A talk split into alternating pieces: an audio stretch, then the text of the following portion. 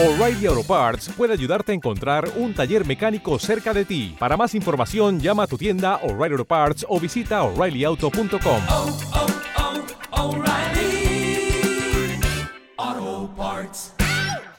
Querido oyente, hemos decidido confiar en la apuesta que en el mundo del podcast está desarrollando iBox con su sello iBox Originals, por lo que a partir de ahora los nuevos episodios de Terranova solo estarán disponibles desde su web y aplicación.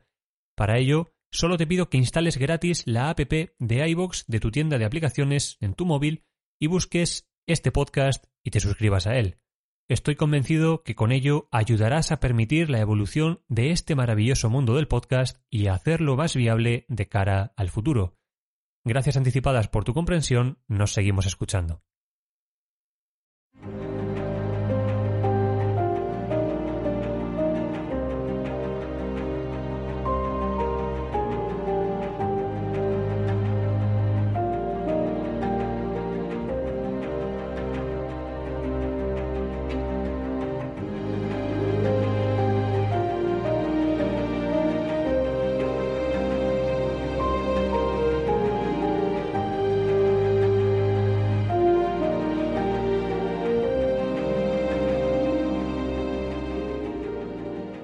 Bienvenidos al segundo proceso histórico de Terranova. En él nos vamos a adentrar en la historia de Venecia, en su proyección como potencia y en el desarrollo del imperio de los mares que terminará por chocar en una larga serie de conflictos sangrientos con nuestro viejo amigo el imperio otomano. Preparaos, esta es una historia de mar, de batallas, de traiciones, y sobre todo de dinero que nos explicará cómo una serie de arenales inhóspitos y despoblados sin vegetación alguna pueden convertirse en uno de los grandes estados de la historia de Europa. Soy José María Saiz y te doy la bienvenida a Terranova.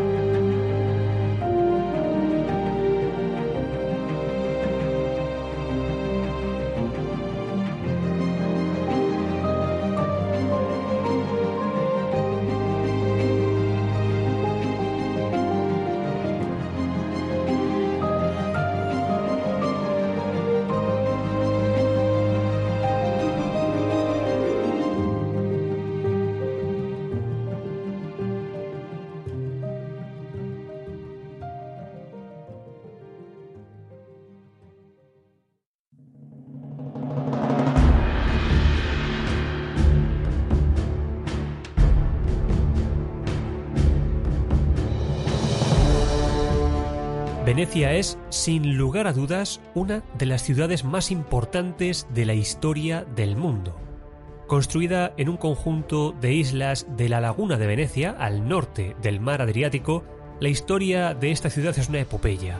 Es muy complicado contaros cómo unos cientos de fugitivos fueron capaces de fundar uno de los estados más importantes del mundo sobre unos bancales de arena donde no había vegetación, ni tierras de cultivo, ni prácticamente agua potable.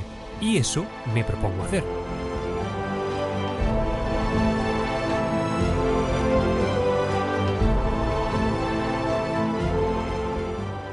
La laguna de Venecia separa la ciudad del continente, la aísla y la protege de los extranjeros. Esta laguna tiene unas 200 millas cuadradas de agua y su profundidad es variable, si bien en algunos casos no pasa de metro y muy poco, pero es lo suficientemente intrincada y compleja como para mantener a raya invasores y saqueadores. Y eso es mucho decir.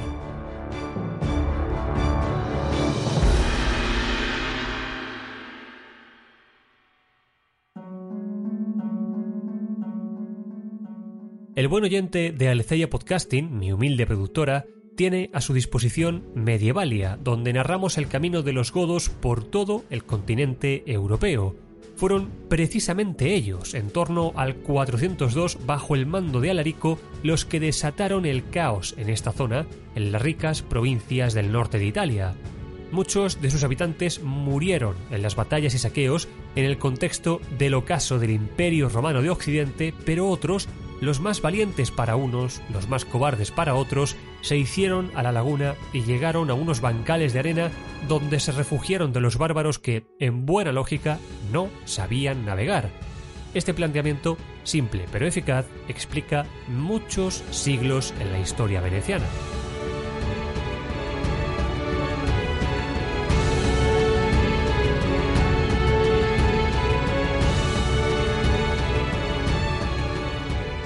Así, visto que aquello había funcionado en pleno auge de las incursiones bárbaras y 11 años después de que Alarico saqueara Roma, concretamente el viernes 25 de marzo del año 421, se fundó la ciudad de Venecia, tal y como afirma la leyenda.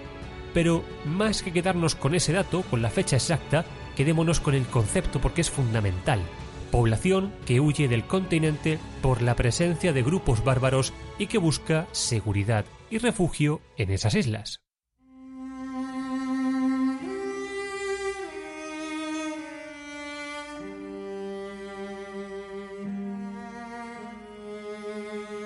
Este movimiento, al parecer tan simple, dotó a estos pobladores de algo valiosísimo, seguridad y autogobierno. Estaban totalmente al margen de lo que ocurría en el continente y tanto les daba si en Rávena había emperador o no, o si tal o cual bárbaro hacía esto o aquello, porque no podían llegar físicamente hasta ellos para reclamarles nada, y porque tenían cosas más importantes que hacer que pensar en varios cientos o miles de personas hacinados en bancales de arena.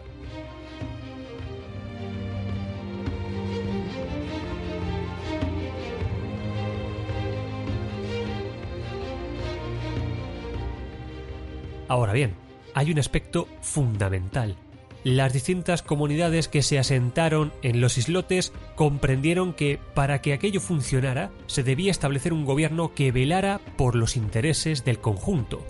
Nada de emperadores o cargos supremos o eternos. Había que poner el énfasis en la asamblea. Este fue el primer paso de un largo proceso que dará luz a la Serenísima República de Venecia.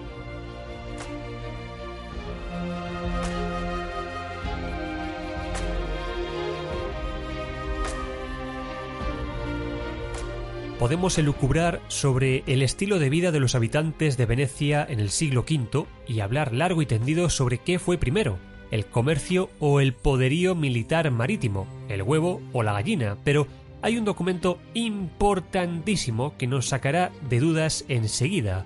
Casiodoro, hombre de confianza de Teodorico I, rey de los ostrogodos, envió a los venecianos una carta en el 523 para reclamarles que entregaran parte de sus cosechas de vino y aceite.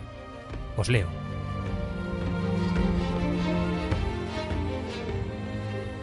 Pues vivís como las aves marinas, en hogares dispersos, como las cícladas sobre la superficie del agua. La solidez del terreno sobre el que os asentáis solo se sustenta sobre acacias y mimbreras, a pesar de lo cual no dudáis en enfrentar vuestro frágil baluarte a la hazaña del océano. Vuestras gentes cuentan con una inmensa riqueza en la pesca, suficiente para abasteceros a todos. No hacéis distinciones entre ricos y pobres, vuestros alimentos son los mismos y vuestras casas parecidas entre sí. La envidia, que gobierna el resto del mundo, os es desconocida. Toda vuestra energía va a parar a vuestras salinas, en ellas reside vuestra prosperidad y capacidad para adquirir aquellas cosas de las que carecéis, pues aunque tal vez haya hombres que apenas precisen del oro, no ha nacido aquel que no desee la sal.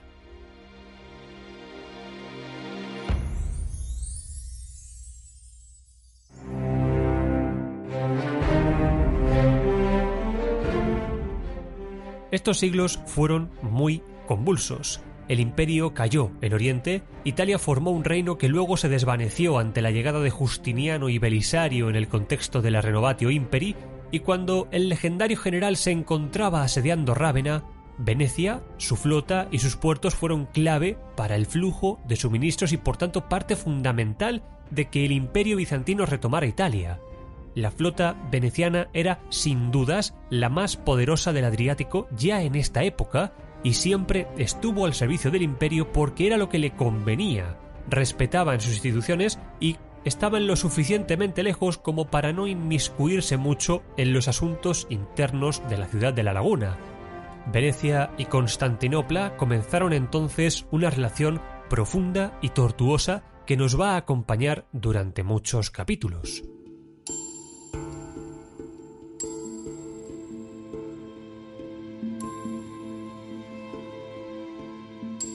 Hay hechos que son relevantes.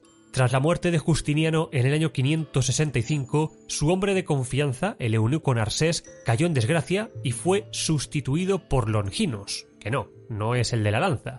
Cuando Longinos se presentó en Venecia fue bien recibido por sus habitantes y por la plana mayor de la ciudad, pero al mismo tiempo, entre broma y broma, recibió una advertencia que no debió gustarle nada, Venecia no pronunciaría ningún juramento formal de sumisión a nadie, pues se sabía inexpugnable, ningún ejército del mundo podía tomarla sin venir por el mar. Y ahí los venecianos eran.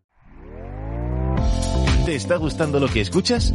Este podcast forma parte de Evox Originals y puedes escucharlo completo y gratis desde la aplicación de Evox.